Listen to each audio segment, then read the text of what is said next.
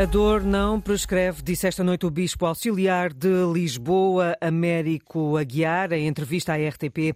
Várias figuras da Igreja Católica têm-se desdobrado em declarações depois das críticas a semana passada, quer do Presidente da República, quer de elementos da Comissão Independente, à falta de resposta às vítimas de abusos sexuais no seio da Igreja, Luís Peixoto. As indenizações devem acontecer independentemente dos eventuais crimes terem prescrito, defende o Bispo Auxiliar de Lisboa, Américo Aguiar. A dor não prescreve.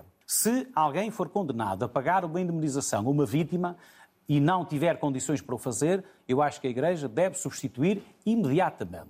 E também nos casos em que ficar claro que a Igreja encobriu, que a Igreja criou um ambiente eh, propício a que as coisas estivessem a acontecer, moralmente a Igreja tem toda a obrigação de pagar a indemnização. As compensações financeiras devem, no entanto, ser decididas caso a caso, por cada diocese, depois das muitas críticas à Igreja e de José Ornelas, presidente da Conferência Episcopal, ter admitido ao jornal El País indenizar as vítimas, também o Bispo Américo Aguiar veio defender o mesmo e dizer que compreende a indignação da opinião pública. O Sr. Presidente da República, como cidadão número um, quer celeridade e quer que a Igreja reaja num tempo mais coincidente com aquilo que é o sentimento de urgência que o cidadão comum tem. E eu concordo com isso. Mas quem está dentro, e por isso compreendo o Sr. Presidente da Conferência Episcopal, entende que está com a celeridade que lhe é possível mas esta celeridade que lhe é possível não coincide com aquela celeridade que o cidadão comum, porventura, desejava e quer. O Bispo Auxiliar de Lisboa citou mesmo o Papa, que disse que não basta pedir perdão,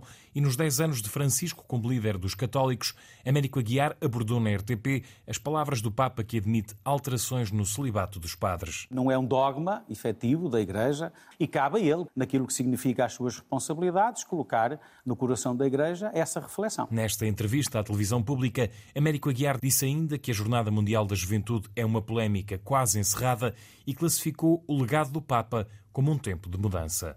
Esta terça-feira, o Conselho Permanente da Conferência Episcopal Portuguesa volta a reunir-se em Fátima para debater o regresso da Comissão Independente, também para analisar a questão das indenizações das vítimas de abusos sexuais no seio da Igreja.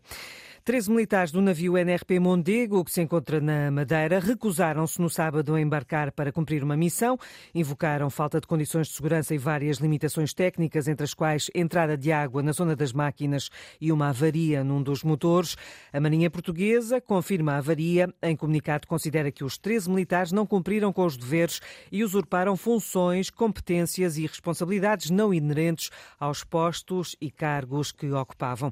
Avança também a Marinha, que está a avaliar os factos, há de haver consequências. Ora, a Associação Nacional de Sargentos das Forças Armadas reage, diz António Lima Coelho, que este é um grito de alerta para um problema antigo. Eles não abandonaram, digamos assim, os seus postos. Eles formaram militarmente numa situação que indicava aos seus responsáveis que estavam a transmitir a sua posição de preocupação e de dificuldade de aceitar participar numa missão que poderia pôr em causa toda a guarnição e o próprio meio. Um grito de alerta que há muito vem sendo dado, mas parece que está difícil de fazer ouvir aqueles que têm maior responsabilidade na matéria é bom que pensemos porque é que tais coisas acontecem. E aqueles que ainda vão assegurando a missão, muitas vezes por puro amor à camisola, não podem ser tidos como uns malandros que de repente se lembraram de fazer alguma coisa de errado.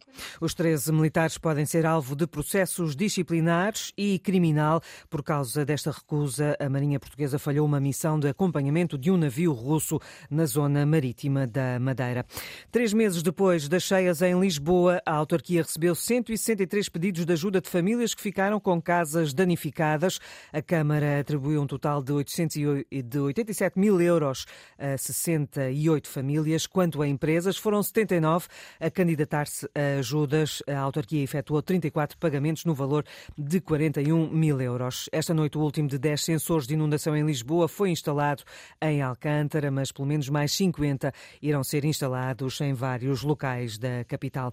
O Instituto Português do Desporto e Juventude e também o Instituto Nacional para a Reabilitação repudiam a exclusão de pessoas em cadeira de rodas na meia maratona de Lisboa Lisboa de domingo.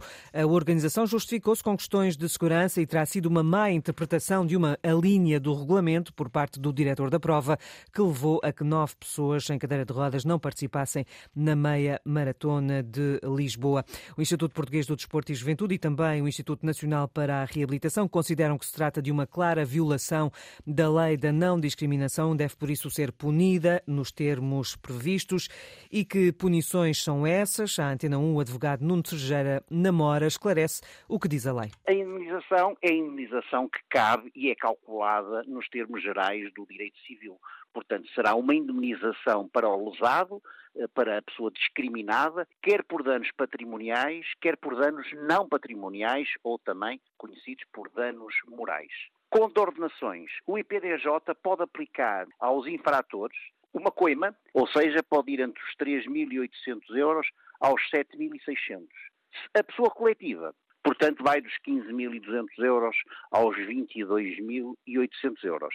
Para além disto, há sanções acessórias e eu acho que pode ser aplicado para além da interdição do exercício de profissão ou atividade, também a privação do direito a subsídios ou benefícios concedidos por entidades públicas às entidades que organizam estes eventos.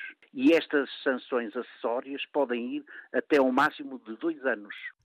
Os esclarecimentos do advogado constitucionalista Nuno Sergeira Namora, depois de reunirem esta segunda-feira com a Associação de Paralisia Cerebral de Lisboa e também com a Irmandade de Ferro, os organizadores da Meia Maratona de Lisboa mostram-se disponíveis para trabalhar em conjunto com as duas instituições para, na próxima edição, se encontrar uma fórmula que garanta a segurança de todos os que desejem participar. Na Seleção Nacional de Futebol, os antigos internacionais Ricardo Carvalho e Ricardo Pereira integram a equipa técnica do novo selecionador. Ricardo Carvalho será um dos novos adjuntos de Roberto Martínez. Ricardo Pereira vai treinar os guarda-redes da seleção. A estreia do novo selecionador nacional acontece este mês, a 23 de março, na recepção ao Liechtenstein. Já esta sexta-feira, o espanhol Roberto Martínez vai anunciar a lista de convocados.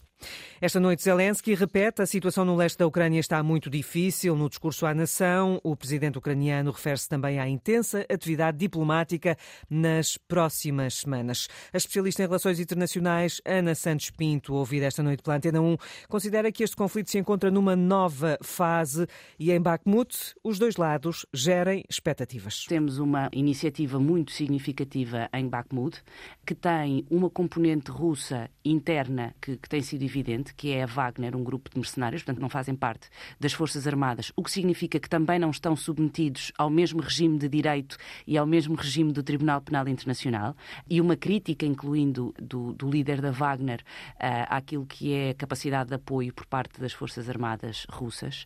Isto quando, ao longo de algumas semanas, para não dizer meses, vinhamos ouvir que existia uma grande iniciativa russa. E, portanto, essa expectativa e até a própria capacidade anímica das Forças Forças Armadas pode estar uh, em risco, seja porque é um grupo privado que está a fazer esta iniciativa, seja porque não há um comando no terreno que consiga implementar, isto do lado russo, consiga implementar aquela expectativa que se tinha de uma grande ofensiva militar. A professora de Relações Internacionais Ana Santos Pinto sublinha também que resistir e reconquistar é o lema para depois perceber quem vai liderar eventuais negociações de paz. E ficou a saber-se que esta segunda-feira que o presidente chinês deve encontrar-se na próxima semana com o presidente russo, admite também falar por videochamada com o presidente ucraniano.